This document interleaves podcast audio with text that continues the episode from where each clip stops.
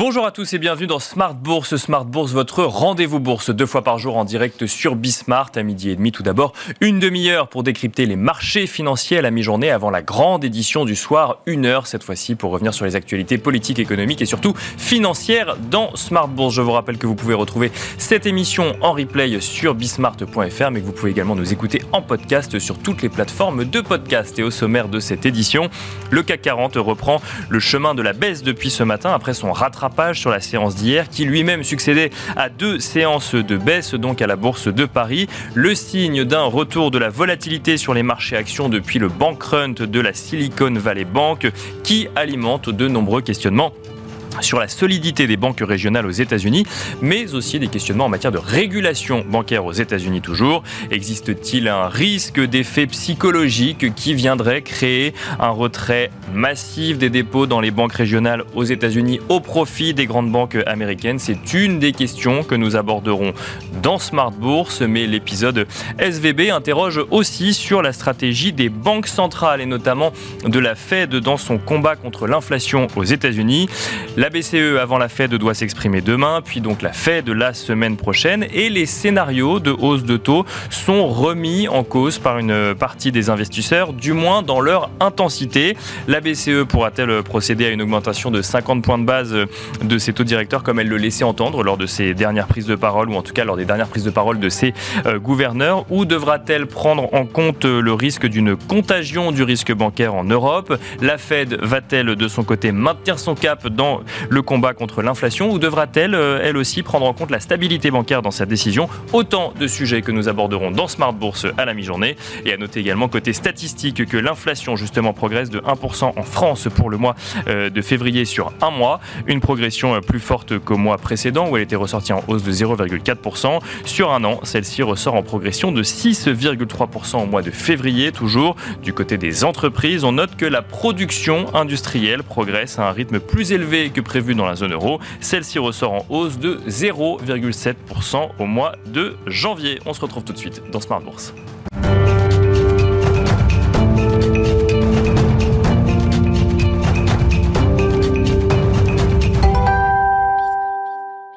Et c'est parti pour Smart Bourse à la mi-journée. Nous avons le plaisir d'être accompagnés en plateau par Julien Tisserand, gérant multi-asset et overlay chez Edmond Rothschild. Bonjour Julien Tisserand. Bonjour. Bienvenue sur le plateau de Smart Bourse. Nous allons évidemment commencer euh, par revenir sur cet épisode SVB, Silicon Valley Bank, euh, le bank run de Silicon Valley Bank qui a pris moins de 48 heures euh, la semaine dernière et qui pose un certain nombre de questions déjà sur le risque de contagion aux banques régionales aux États-Unis, sur l'impact que cela peut avoir sur les marchés financiers et évidemment sur l'impact que cela peut avoir sur les politiques monétaires des banques centrales. Beaucoup de sujets à traiter euh, ensemble déjà. Comment est-ce que vous avez vécu euh, ces euh, journées, Julien Tisserand, depuis l'annonce des résultats de Silicon Valley Bank et ensuite tous les épisodes que l'on a pu suivre les uns après les autres? Tout à fait, ça a été des journées d'incertitude, ça c'est certain. Euh, après, ce sont des journées auxquelles on pouvait raisonnablement s'attendre de voir ce genre de nouvelles. D'accord. Euh, avec le resserrement monétaire qu'on a connu. Euh, effectivement, on savait qu'à un moment donné, on aurait des endroits spécifiques de l'économie, des secteurs qui seraient plus touchés que d'autres. On pensait à l'immobilier. là, il s'avère que c'est les banques régionales aux États-Unis qui ont souffert. Certaines banques, alors ces banques-là, euh, Signature Bank, on a eu euh, SVB, étaient avec des modèles un peu particuliers et avoir une mauvaise gestion aussi euh, du risque de couverture de certains actifs qu'ils avaient en portefeuille. donc on ne peut pas le généraliser à, toutes les banques aux États-Unis, toutes les banques régionales. Il y a clairement eu aussi un, un souci de régulation aux États-Unis. Alors comparé au secteur en Europe qui est une régulation un peu différente, plus fortement régulées.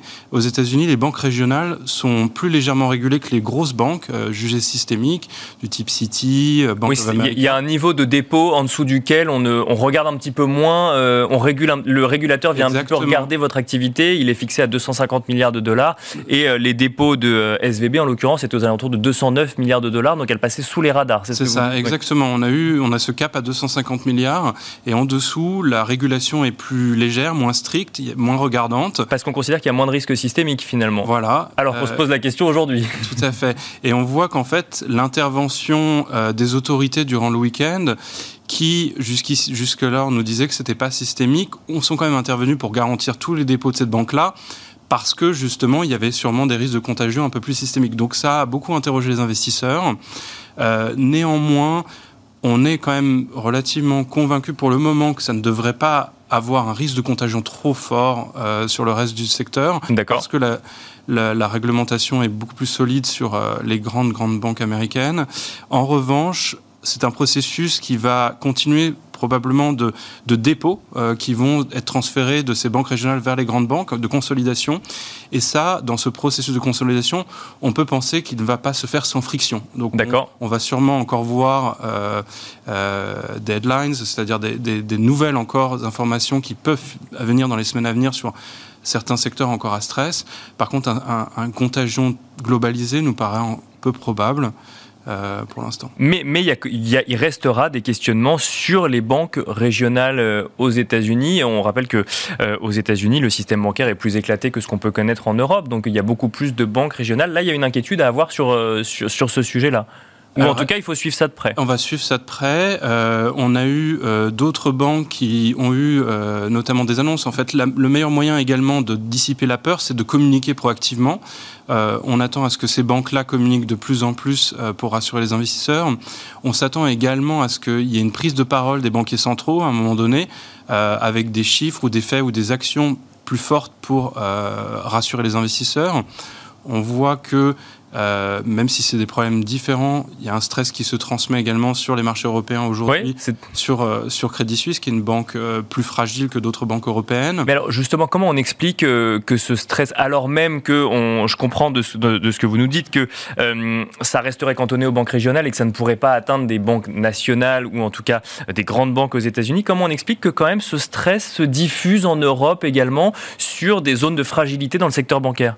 Bah, C'est le processus de remontée des taux euh, qui finalement se transmet euh, dans l'économie et les investisseurs très rapidement vont toujours aller chercher les situations soit similaires ou de fragilité dans, dans, des systèmes euh, équivalents, dans d'autres zones géographiques. C'est assez classique comme phénomène et il s'avère que Crédit Suisse a des problèmes depuis déjà de, de, de nombreux trimestres, donc c'est plus facile d'aller voir ces situations-là.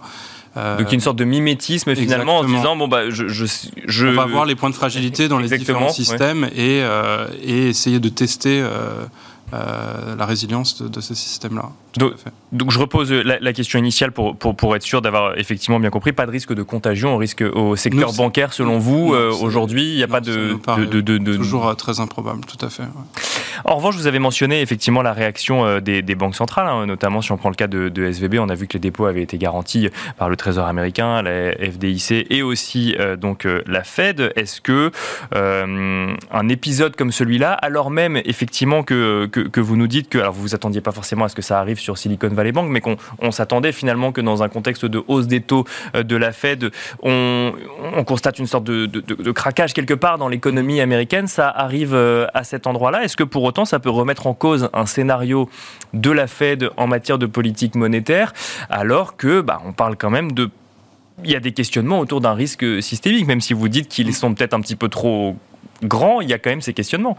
Non, tout à fait. Alors je ferai le parallèle également dans la remontée des taux. On l'a vu que ça avait causé des problèmes au système de fonds de pension en Angleterre en septembre dernier, où il y a un stress et la Banque centrale était intervenue. Là, on a ce stress sur les banques régionales. Donc c'est dans ce processus de remontée de taux, on a ces, ces, ces stress qui commencent à apparaître. Euh, on, en aura sûrement dans les mois à venir euh, davantage. Euh, donc dans le processus de remontée des taux des banques centrales, nous, ce qu'on y voit, c'est que on voit l'effet de la variabilité de transmission de la politique monétaire avec des remontées de taux très fortes. Euh, qu'on a connues depuis euh, le début de 2022. Et ce qui s'est passé, c'est que ces remontées de taux se sont fait suite à des années de taux bas, de 7-8 années après la crise financière de taux très bas, avec des comportements d'investisseurs euh, qui ont été forcément différents, aller chercher du rendement dans certains secteurs ou, ou de certains secteurs d'économie qui se sont beaucoup développés grâce au taux bas. Et dans la remontée de taux, qui a été très rapide, on voit que ces secteurs-là, le secteur de la tech, non-profitable tech, euh, certaines banques régionales euh, avec des modèles économiques un peu particuliers. Bien sûr. Finalement, on voit ces secteurs de plus en plus impactés. et ça va continuer. C'est certain qu'on verra d'autres situations. C'est très difficile de pointer du doigt quel secteur précis ou quelle situation. Euh, mais c'est un sujet sectoriel ou c'est un sujet de gérants qui n'ont pas suffisamment anticipé le nouveau paradigme de marché qu'implique une hausse de taux des banques centrales? Alors, sur ces cas spécifiques, il y a eu des histoires de business model, de, mauvaise gestion du risque de couverture, notamment euh, de certains portefeuilles d'actifs qui étaient investis en treasuries, en mortgages, où il n'y a pas eu de, de, a priori, de couverture euh, contre la hausse des taux de la part euh, des gérants de cette banque-là. Bien sûr, oui. qui a entraîné euh, les conséquences qu'on connaît. Euh, donc c'est une mauvaise gestion également. Donc c'est une combinaison des deux. Euh, est-ce que pour autant, ça peut venir remettre en cause un scénario de hausse de taux de la Fed le, la semaine prochaine dans un contexte de niveau d'inflation toujours élevé aux États-Unis et de combat de la Fed contre l'inflation? Alors, ce n'est pas un scénario qu'on privilégie à Edmond Rothschild. on pense que euh, le, continuer à remonter les taux est nécessaire pour lutter contre l'inflation, et notamment de la part de la Fed, envoyer un message d'arrêter ces hausses de taux ou de faire une pause nous semblerait plus inquiétant pour le marché. D'accord. Ça voudrait dire qu'il y a un problème. Un message, voilà, que le problème est plus important que ce qui était anticipé, euh, peut-être plus systémique que ce qu'on a bien voulu nous dire, et donc ne pas continuer à monter ces taux pour envoyer ce message-là au marché et pourrait inquiéter davantage. Donc avoir un effet un peu opposé où ne pas monter ses taux, finalement, c'est euh, faire une politique monétaire un petit peu plus euh, facile. Euh, D'accord. Mais ça pourrait avoir un effet inverse sur les marchés d'inquiétude supplémentaire. Donc pour nous, ça nous semble plutôt logique de faire une, un, pas de 25 BP sur la prochaine réunion monétaire. Quand Jérôme Powell nous parlait encore la semaine dernière de 50, de 50 bien sûr. donc au moins faire ce pas ce pas vers continuer à remonter les taux parce que l'inflation est encore là, mais de moindre, mesure, moindre ampleur. Donc, donc finalement, euh, continuer dans, son, euh, dans, son, dans sa lutte contre, euh, contre l'inflation, tout en gardant quand même en tête le comportement psychologique des investisseurs, qui lui ne dépend pas que de l'économie et tenter de rassurer quelque part en disant on va donner un petit peu de mou au marché. C'est ça, avec toujours en prenant la stabilité financière en considération, mais la lutte contre l'inflation doit, doit continuer, doit être maintenue parce que sinon, ça enverrait un message, comme je disais, qui peut être euh, plus inquiétant.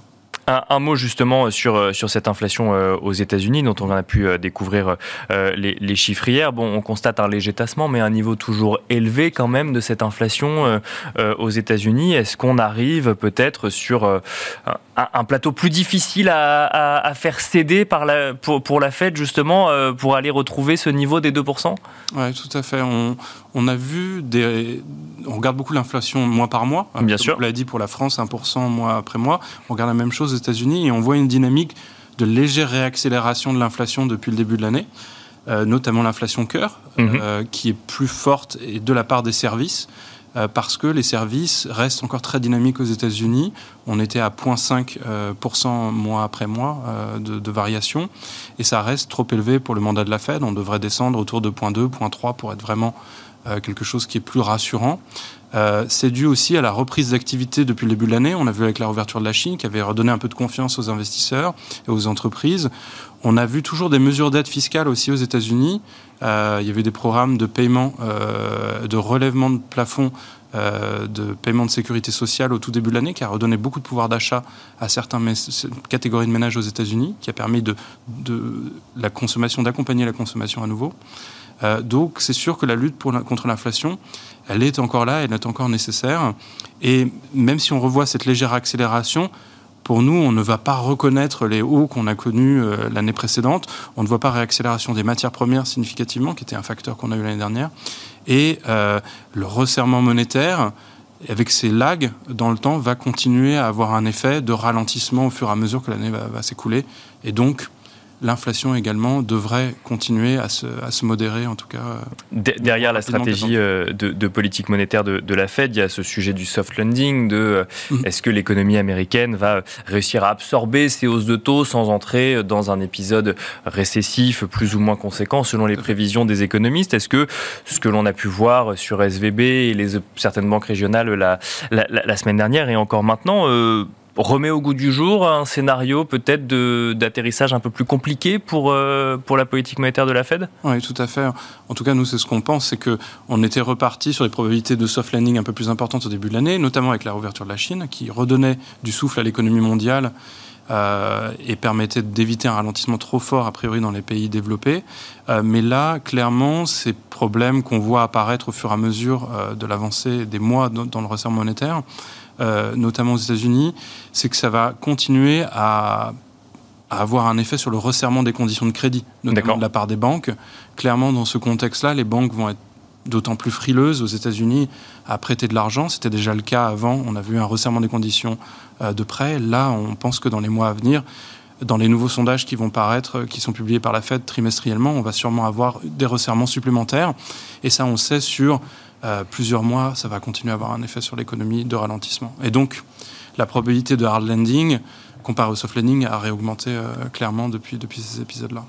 Dernière question, Julien Tisserand, euh, avant de continuer donc avec Smart Bourse, est-ce que dans un épisode comme celui qu'on connaît actuellement, on remet en cause ces investissements? Oui, oui, on est forcé. Hein. Donc, nous, ce qu'on remet en cause, c'est les pas euh, d'augmentation de politique monétaire qu'on avait connus. Donc on était revenu, on avait rouvert la distribution des hausses de taux. Mhm. On, était, on était passé 75, 50, 25 aux États-Unis. On avait rouvert la possibilité de repartir sur un pas de 50 au moins.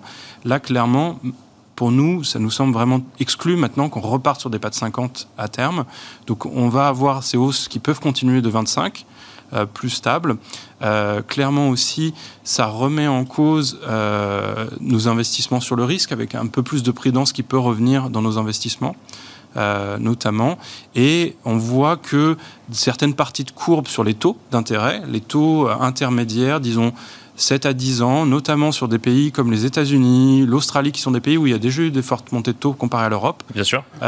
nous paraissent d'autant plus attractifs à détenir en portefeuille parce qu'on voit que dans des stress de marché, les taux rebaissent de ces parties de courbe-là et protègent notamment les investisseurs. Euh, euh, contre, contre le risque. Merci beaucoup Julien Tisserand d'être venu sur le plateau de Smart Bourse. Je rappelle que vous êtes gérant multi-asset et overlay chez Edmond de Rothschild. Merci beaucoup. Merci. Et quant à nous, on se retrouve tout de suite dans la deuxième partie de Smart Bourse.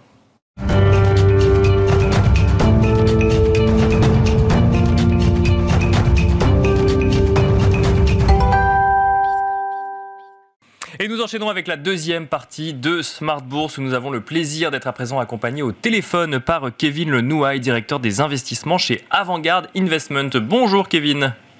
Bonjour Nicolas.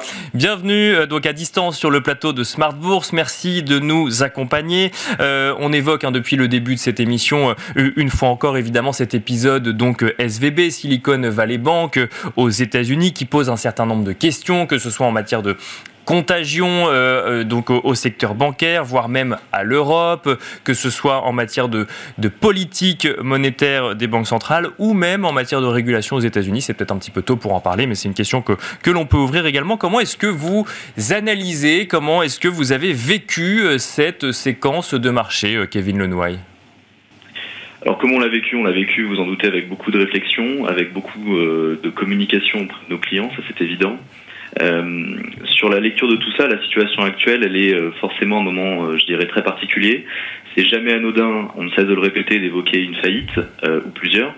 D'autant plus quand on parle d'une banque, et ce d'autant plus qu'on n'est pas dans un pays émergent, mais bel et bien aux États-Unis. Donc quand vous mettez cela et que vous ajoutez à cela, bah, évidemment de la gestion, en tout cas nous concernant gestion de fortune, gestion privée, cela ravive évidemment des souvenirs qui sont relativement peu agréables. D'autant plus quand on parle d'une banque, euh, Kevin Lenouaille, qui finance euh, la tech américaine, les startups américaines, euh, qui pendant très longtemps, j'imagine, dans l'imaginaire d'un certain nombre de, de clients, donc fortunés ou autres, ou en tout cas qui, euh, qui, sont en recherche d'investissement, la tech américaine faisait, euh, j'ai envie de dire, donner l'image de l'endroit où il fallait avoir investi une partie de son épargne. Comment est-ce qu'on comment est-ce qu'on explique à des clients qu'effectivement la banque qui finançait ces startups-là se trouve en difficulté? Alors c'est vrai sur euh, sur l'assertion, on, quitte aujourd'hui un environnement dans lequel finalement les liquidités et, les politiques monétaires permettaient justement euh, des, valorisations, euh, notamment sur ce segment-là qui était qui était à la hausse. Le point nous concernant, ça a été dit à de nombreuses reprises, c'est que c'est un segment sur lequel on a on a enlevé tout positionnement depuis maintenant quasiment deux ans, notamment pour justement des raisons d'excès de valorisation. Donc évidemment, je vous rejoins tout à fait sur le fait que ça pouvait euh, pendant certains moments nous coûter parce que très clairement on avait parfois l'impression de laisser passer le, train. Euh, globalement aujourd'hui ça, ne nous concerne pas. Malgré tout, euh, il n'y a absolument pas de quoi lever les bras au ciel et se sentir protégé par cela parce qu'on le voit aujourd'hui, on a des répercussions qui se limitent pas seulement à un segment tech mais qui deviennent en réalité aujourd'hui beaucoup plus prégnantes, ne serait-ce qu'en termes de stress de marché. Justement, euh, Kevin Lenouet, comment est-ce qu'on intègre cette, euh, cette, volatilité, ce stress qu'on retrouve sur les marchés financiers aux États-Unis, mais aussi en Europe, hein, euh, par, effet de, contagion? Est-ce que ça, change la manière d'aborder les investissements en ce début d'année sur, sur les marchés financiers? Oui, ça change la manière d'aborder les investissements. À minima, j'allais dire, ça change nos réflexions. C'est ce qui a été dit il y a quelques minutes. Globalement, on, travaille toujours par hypothèse. Euh, il est clair que de, le week-end a changé quelque peu les hypothèses. Elles changent évidemment les hypothèses en termes de sur certains segments, euh, comme vous venez de l'évoquer. Elles vont évidemment changer les hypothèses et les hypothèses également en termes de politique monétaire. Euh, vu la manière dont on était, j'allais dire, focus sur ces politiques monétaires, sur les problèmes d'inflation et, et soft hard lending, euh, il est clair que les dernières heures ne, ne, plaident pas pour, euh, pour garder les mains liées dans le dos. Le point ici, ça va être de regarder évidemment ce qui se passe maintenant de la part des institutions monétaires. Nous pensons qu'elles ont un très grand rôle à jouer potentiellement sur les prochaines heures, soit en termes de rassurance évidemment auprès des investisseurs, mais également auprès des épargnants, qui en fait vont sûrement là aussi jouer un très grand rôle dans l'impact qu'ils vont avoir sur la, solidité ou la confiance qu'ils donnent à la solidité du système. Oui, allez-y, je vous en prie. Pardon, en termes d'investissement, euh, puisque je suppose que votre question venait ici, euh, j'allais dire là encore que euh, pour exprimer finalement où on se situe dans les investissements, peut-être faisons un léger retour en arrière sur où en étions-nous. Euh, on était finalement là aussi depuis quelques mois euh, plutôt prudent sur l'ensemble de nos portefeuilles avec une sous-exposition action qui était importante. Euh, elle nous a coûté, vous vous en doutez, donc c'est pour ça que je disais qu'il n'y a pas de quoi lever les bras au ciel. Elle nous a coûté évidemment euh, au mois de janvier sur un rallye qu'on jugeait certes excessif, mais qui quand même se matérialisait finalement avec peu d'exposition pour nous. Le fait est que ces dernières heures, vous il est assez évident qu'on n'a aucune raison aujourd'hui de repasser acheteur sur ce marché ou en tout cas de, se repositionner à minima sur, euh, sur la sensibilité action, puisque de fait, globalement, on était repassé conservateur en 2022. Il est clair qu'aujourd'hui, on voit relativement peu de raisons de ne plus l'être à partir du moment où le risque se matérialise. Est-ce que cela signifie euh, pour autant qu'il faille euh, changer du tout au tout nos investissements? Ce n'est pas le cas puisque encore une fois, euh, sur la manière d'aborder les investissements, ça reste des investissements à long terme, et donc autant on peut enlever du tilt de la sensibilité finalement equity, euh, j'allais dire de manière tactique, autant sur les investissements que l'on a, ça a été un véritable stress test, et ça va continuer à être un stress test pour ce que l'on a en portefeuille, donc à voir évidemment où se situent nos investissements euh, au jour le jour, mais l'idée étant qu'on a des valeurs qui sont des valeurs relativement fondamentales en portefeuille et qu'on y tient. Quelle approche euh, sur, l'obligataire? J'ai envie de vous demander, Kevin Lenouet, quand on voit effectivement euh, donc le, le, 2 ans US ou le 10 ans US dont, les rendements euh, reculent hein, depuis, de, depuis quelques jours, quelle approche on a de manière plus globale sur l'obligataire? Clairement un point sur lequel on continue de renforcer euh, nos achats. On était passé acheteur là aussi de, de fixed income plutôt à courte duration en début d'année. C'est quelque chose qui pour nous se maintient. Alors on, on s'évite entre guillemets quelque peu ce, ce bruit un petit peu, euh, j'allais dire le, bruit tactique sur euh, sur sur les courses souveraines. Ce qui nous a intéressé depuis le début de l'année, on continue de le faire, c'est plutôt d'aller chercher de la qualité. Donc typiquement de la qualité corporate investment grade à faible duration. Est-ce que ça, ça, tient toujours aujourd'hui en termes de tactique? On pense que oui, euh, d'autant plus qu'un environnement comme celui-ci, j'allais dire un stress comme celui-ci, a tout à fait, à notre avis, vocation justement à rendre euh, ce que l'on n'avait plus sur le marché depuis quelques années, si ce n'est quelques trimestres, euh, à savoir une vraie diversification des actifs entre eux. et donc globalement une capacité à être, j'allais dire, maintenant positif sur l'obligataire tout en étant un peu plus négatif sur les actions. Donc on retrouve un titre que l'on n'avait plus depuis quelques années et c'est bienvenu. Alors justement, si je reviens sur le stress de marché, Kevin euh, Le, le il, y a, quand même aussi un sujet euh, psychologie des investisseurs qu'on ne peut pas anticiper, qu'on ne peut pas maîtriser euh, de fait. donc effectivement, j'entends bien que la volatilité sur les marchés peut créer des, opportunités, mais de l'autre, on, navigue dans un environnement encore plus incertain aujourd'hui à l'heure où on se parle? En tout cas, un environnement dans lequel les hypothèses sont d'autant plus euh, viennent encore de, changer. Je vais le dire comme ça, c'est-à-dire qu'encore une fois, euh, est-ce qu'il est plus incertain euh, oui, sûrement pour les prochaines heures, parce que évidemment, quand on est sur un stress comme cela, on a tendance à avoir euh, ensuite un pic d'informations qui, euh, qui nous arrive, donc euh, l'incertain va, va durer. Est-ce que c'est un incertain à long terme ou en tout cas à moyen terme? La réponse est non de ce point de vue-là. mais de fait, évidemment, ça, ça, on doit écouter ce que nous, dit le, ce que nous disent les, les marchés à l'heure actuelle. Il y a des réactions qui sont des réactions, selon nous, assez épidermiques. Ça a été abordé tout à l'heure, mais on juge que le, reste, le risque typiquement systémique entre les banques régionales et les banques européennes est aujourd'hui quasiment inexistant. Mais très clairement, si on a aujourd'hui devant les yeux euh, des, valeurs bancaires européennes qui sont sur le reculoir de plus de 10%, c'est qu'on a un stress qui est important et qu'il faut écouter dans le marché. Oui, donc finalement, euh, peut-être que ça ne se justifie pas économiquement, en tout cas, ou, euh, en matière de régulation, mais globalement, il y a un stress qu'il faut écouter dans le marché, c'est ce que vous nous dites. Absolument, il faut tout à fait l'écouter. C'est la partie tactique que, j'évoquais tout à l'heure, c'est-à-dire qu'évidemment, quand on évoque le fait d'être sous-exposé à action, c'est justement vis-à-vis de ce stress-là. Euh, c'est vraiment quelque chose évidemment à intégrer. Typiquement, ce que l'on a communiqué dès lundi à nos clients, c'était la, j'allais dire la non volonté absolue de se positionner sur l'environnement bancaire européen. Quand bien même on juge qu'il n'y a pas, j'allais dire, de, de, risque systémique, il n'empêche que l'on n'a absolument pas envie, en tout cas nous concernant, de poser un pied justement sur cette, ou en tout cas de rentrer dans la mêlée à ce moment-là. Je reviens sur, euh, sur, les banques centrales, Kevin euh, Lenouaille. Alors effectivement, on, lit plusieurs scénarios à l'heure actuelle. Euh, ceux qui estiment que la, Fed n'augmentera pas de 50 points de base, mais de 25 points de base ses taux lors de la prochaine réunion de politique monétaire. Ceux qui pensent qu'on sera face à un statu quo dans le contexte actuel, face à un risque potentiellement systémique. Après, effectivement, on peut lire plusieurs choses sur le sujet. On entend même certaines personnes penser que euh, la Fed pourrait avoir à baisser ses taux. Euh, quel est votre, scénario à vous? Quel est le scénario d'Avant-Garde Investment?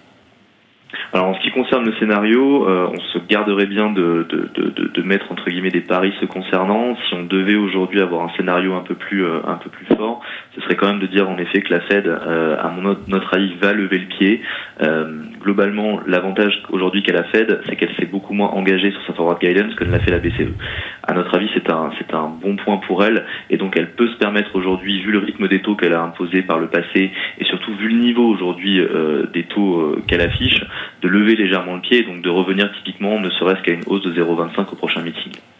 Euh, la différence et la, la, difficulté, elle se situe euh, à notre avis plutôt du côté de la BCE, d'autant plus vu la vu la, la séance du jour, parce qu'encore une fois, de fait, la BCE avait plutôt justement euh, réinstallé une forte forward guidance auprès des investisseurs, et donc il va y avoir un vrai risque, mais qui pèsera qui pèsera évidemment sur sur la Fed, c'est de perdre entre guillemets en crédibilité de ce point de vue-là. Euh, ce qui est sûr en termes de, de lecture, c'est qu'il nous semble, il nous semblerait être une erreur assez importante euh, de baisser les taux aujourd'hui ou de même ne plus les augmenter.